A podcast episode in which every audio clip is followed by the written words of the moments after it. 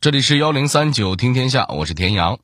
提到沈括这个名字，相信不少人的第一反应都是：哟，这可是一位古代大名鼎鼎的科学家呀！代表作不是《梦溪笔谈》吗？那可是被誉为中国古代的百科全书啊！没错，这些知识点咱们小时候都背过。沈括确实是个了不起的科学家。就连英国著名的科技史学者李约瑟都称赞他是一个科技的巨人，是中国整部科学史中最卓越的人。但是，人啊都是多面的，如果摘掉了科学家的光环，您知道他的另一面是什么样的吗？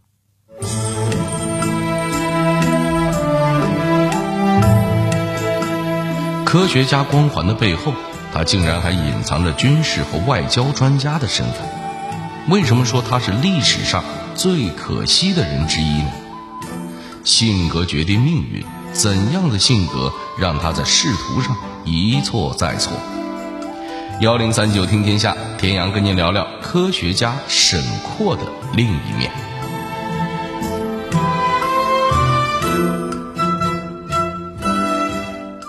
怕大家伙背书的时间太早，可能有点记不清了。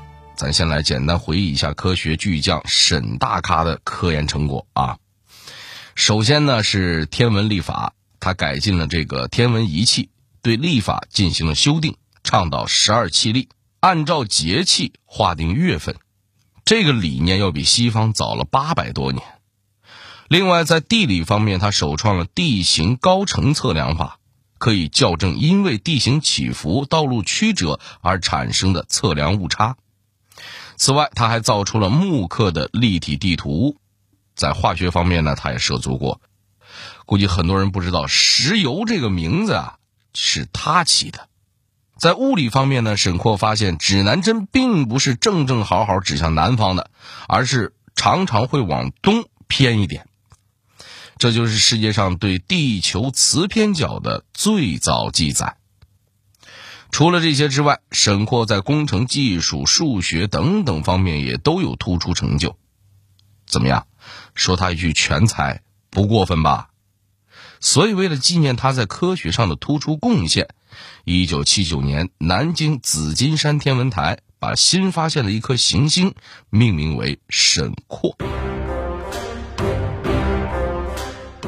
沈括在军事方面也很有研究，他曾经担任过军器舰的主管官员。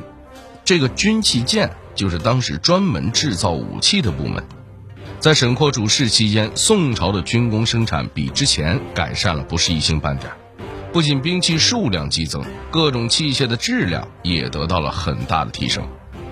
当然，可能有人会说，擅长搞发明创造的人在武器发明上有建树，这不奇怪呀。但您知道吗？沈括不光能搞发明，外交和军事战略能力也是可圈可点。就说北宋熙宁七年的时候吧，辽国派出使臣来到宋朝，说咱们现在啊两国的边境线有争议，不如呢咱们今天坐下来好好聊聊，要不呢就按照我们辽国的提议重新划定一条分界线。这宋朝的文武大臣都听得出来啊，这帮人就是想借机侵占大宋的国土。然而，大家讨论一番之后呢，又觉得没有什么实质性的理由能反驳人家。这个问题悬而未决，辽国的使者也就赖在了宋朝的驿馆，大有不达目的不回国的劲头。沈括知道这件事之后呢，二话不说，一头扎进了枢密院。整天翻阅这个历史档案，终于他发现最早两国划定的边界线是以古长城为界，而辽国使者提出来的划线位置要比古长城往南足足三十里地。沈括把这个发现上报之后，神宗皇帝称赞沈括：“微清无以折边宋。”意思就是，哎呀，爱卿啊！没有你，我大宋连国境线纠纷都搞不定啊！宋神宗一看沈括这么能干，干脆就任命他为使者，去辽国解决这次的国境线纷争。亲朋好友听到这个消息之后呢，都为他担心，而沈括本人却表示：“我只担心我的才能和智慧够不够应对敌人，至于这一次是生是死、是福是祸，那都不在我的考虑范围之内。”在出发之前，宋神宗召见沈括，问他说：“万一辽国做出对使者不利的事，你打算怎么办呢？”沈括斩钉截铁的回答道：“臣以死任之。”沈括这次出使可以说是置生死于度外，那么他最终谈判的结果如何呢？沈括在辽国一共进行了六轮谈判，他一上来就直接亮明了宋朝的底线。我朝的态度是，只能以古长城为界，不可再往南半寸。沈大人为了区区一个小地方，导致两国维持了几十年的和平友好关系破裂，这可是得不偿失啊！我大宋不喜战事，但也绝不惧怕战事。如果贵国一定要背信弃义，违背之前定下的条约，那咱们就看看，到底是对哪边不利。辽国看沈括气场一米八，足足六场谈判都没占到半点便宜，只能撤掉了一些无理要求。可以说，沈括这次出使辽国是大获成功。在回国的路上，他还细心观察了沿途的地理情况、风俗民情。完成了一本《史契丹图钞》，进献给了朝廷。所以你明白了吧？沈括可不是一个一心只泡在实验室的宅男科学家，人家做官也很在行。有这么大的本事，按说他肯定是块香饽饽呀，走到哪应该都有不少粉丝才对。然而，真实的情况却是在当时，大家对沈括的评价可不怎么好。这是为什么呢？这件事呢，还得从王安石变法讲起。沈括就是这次变法的支持者和参与者。在变法初期，王安石向神宗皇帝推荐让沈括巡查两浙地区的农田水利。由于上一任曾经操作不当，引起争议，所以宋神宗特意问了一句。沈括在这方面靠谱吗？王安石信誓旦旦地说：“沈括就是两浙人，他肯定知道当地的具体情况，而且他性格谨慎，没有比他更合适的人选了。”后来，也是在王安石的推荐下，沈括又担任了三司使。这个岗位类似于咱们今天的财政部部长，掌管着全国的财政工作。如果您对王安石变法有一些了解，那肯定知道，王安石曾经提出了一个重要口号：富国强兵。要想复国，那肯定和财政部门脱不开关系。从这里也能看得出来，宋神宗和王安石对沈括非常器重。在当时，支持变法的官员们被称为新党，反对变法的则是旧党。要是按照这么来看，那沈括毫无疑问就是新党成员了，而且肯定是新党当中的中流砥柱。然而问题是，新党到最后也没承认他这个人。当时由于变法遭到了激烈反对，王安石辞去了宰相的职位。经过一系列的波折之后，王安石又官复原职，继续推行变法。这一次。宋神宗主动提出要让沈括主管兵部，没想到却遭到了王安石的极力反对，甚至当着皇帝的面骂沈括是个小人，不能和他过多接触。这皇帝一听也迷茫了，之前不是你给朕推荐的沈括吗？于是不死心的又问了一句：“这个沈括真的很有才能？”不用可惜呀，王安石回答道：“沈括是个奸臣小人呐，如果陛下故意要推行一项坏的政策，沈括为了讨好您，他就会不顾政策的好坏，执意推行。所以，陛下您千万不要和沈括这种人商讨大事啊！宋神宗一听，也只好作罢。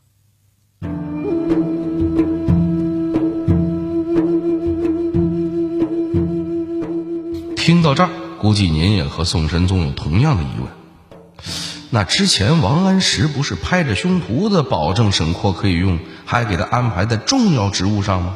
怎么就这次突然骂他是小人了呢？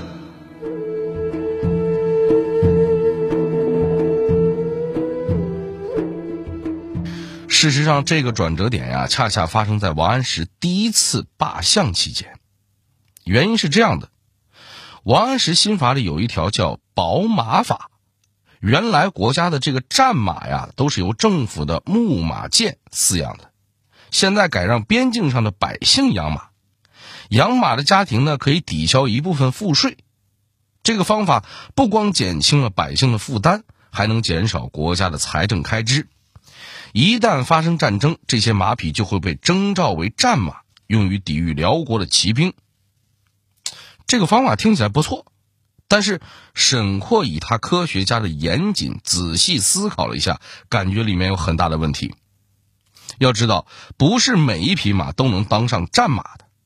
辽国的那些战马都是常年在打仗里训练出来的，咱们的马就是普通老百姓养出来的，也没经受过系统化的训练。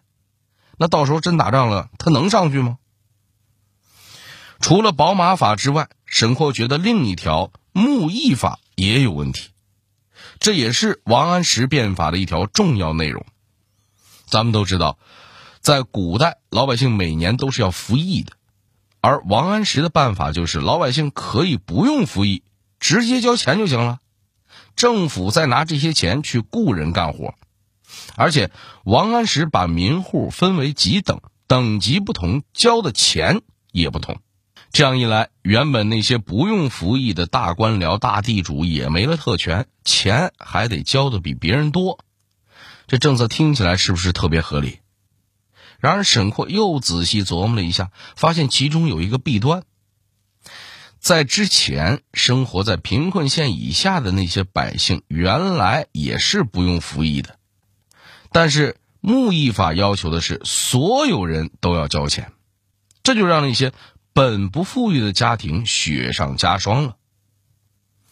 于是沈括提议说：“希望能修改这个政策，不让那些特别贫困的家庭再交钱了。”可能现在大家都觉得沈括想的也没毛病啊，怎怎么就得罪了王安石了呢？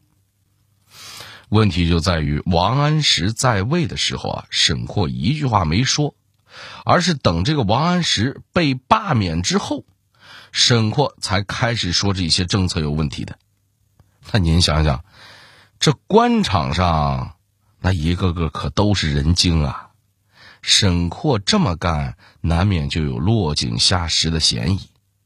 比如当时就有一位大臣立刻给宋神宗上书说：“沈括是看到王安石罢相。”担心朝堂上的政治风向有变，所以赶紧转变自己的立场，以保证自己立于不倒之地。那就连别人都这么想，更别说刚刚辞职的王安石了。您想，他能不认为沈括是个反复无常的小人吗？沈括遭到了新党的排挤，甚至还有人公报私仇。比如另一个新党的代表人物吕惠卿，他就不遗余力地诋毁沈括，每次说点什么事儿都要拿沈括当反面教材，甚至连宋神宗都看不下去了。在新党的排挤之下，沈括最终从掌管全国财政大权的三司使贬到了宣州做知州。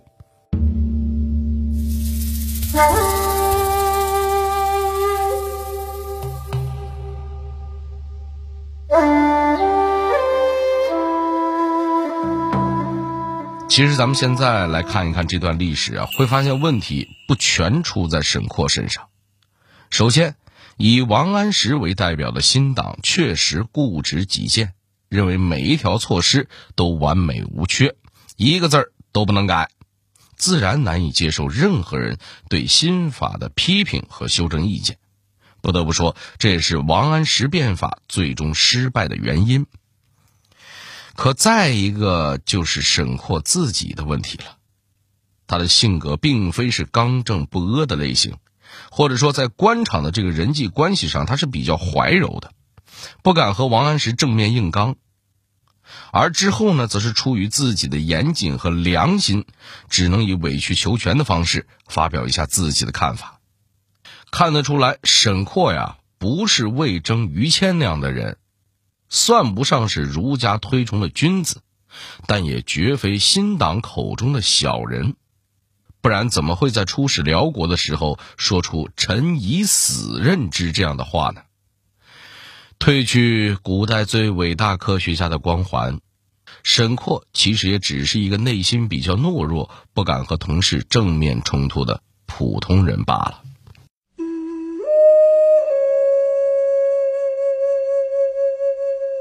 不光官场上是这样，在家里，沈括也是个懦弱的性子，而且性格也是他最终仕途黯淡的重要原因。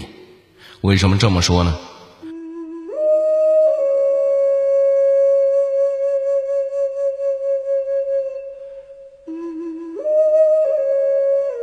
据说沈括的二老婆常常对他恶语相向，是个十足十的河东狮。甚至还要把沈括和前妻所生的儿子赶出家门。但对于这些事儿，沈括也只是一味忍让。他觉得自己还有更重要的事情要做，这些家长里短，能让就让一让吧。然而，性格里的懦弱最终导致他结束了仕途生涯。咱们前面说了，沈括惹恼了朝堂上的扛把子王安石，京官当然是做不成了。只好到边疆去发挥一下余热。元丰三年，沈括改任延州知州，也就是今天延安的地方官，负责抵御西夏。到了延州，沈括先做了一件出人意料的事，他把朝廷给的赏钱拿了出来，全部买成了酒。怎么着？沈括难道好上喝酒了？还真不是。他在当地啊开展了一个骑马射箭的活动，还亲自给优胜者敬酒祝贺。在上午精神风靡的边塞，沈括这个活动立刻就引起了当地百姓的兴趣。活动开展了一年，沈括又从比赛选手里挑选出各方面格外优秀的，充实到边防部队里，提高了军队的战斗素质。为了对抗西夏的侵略。沈括建议在北方的衡山地区筑城防御，宋神宗于是派了一个叫做徐喜的作为钦差大臣，和沈括一起负责筑城事宜。然而，徐喜这个人认为自己一直在边疆工作，经验丰富，比沈括强出一大截儿，于是否决了原来筑城的选址，提出要先铸造离现有城池更远的永乐城。一开始，沈括也不同意，认为永乐城离大部队太远，周围也没什么军事堡垒，万一出了什么事儿，那就孤立无援了。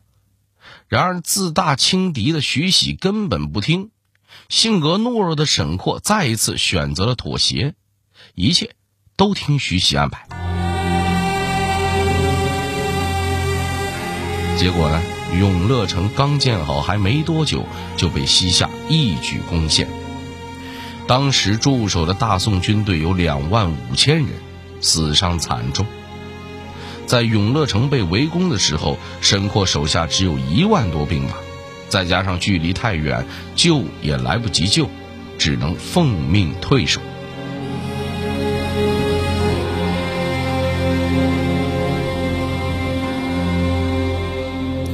永乐兵败之后，朝廷认为沈括作为一方统帅。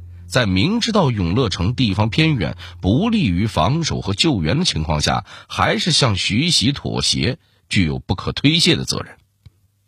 于是，沈括被贬为随州团练副使，形同流放，行动也都受到了很大限制。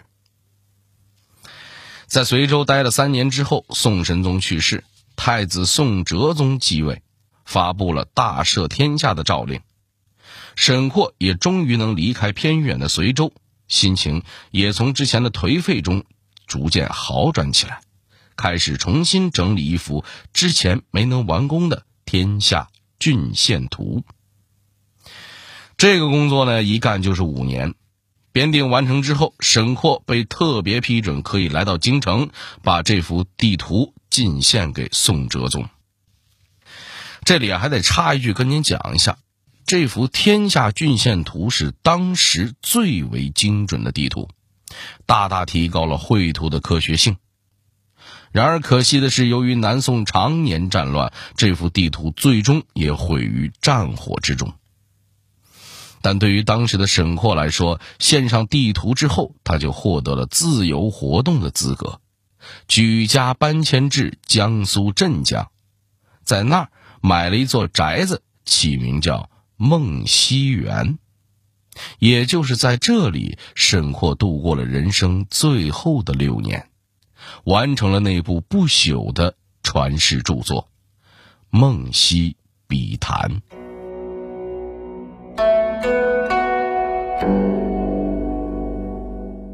有一位历史学家在评论沈括的时候说：“他是一位务实敬业、能够体恤民情的好官。”却不是一个出色的政治家。他学识渊博、机敏过人，但在面对矛盾冲突时却显得无所适从。他遇事总是退让妥协，希望能委曲求全，却常常陷入更深的困境之中。可以说，这段话是对沈括一生最好的写照。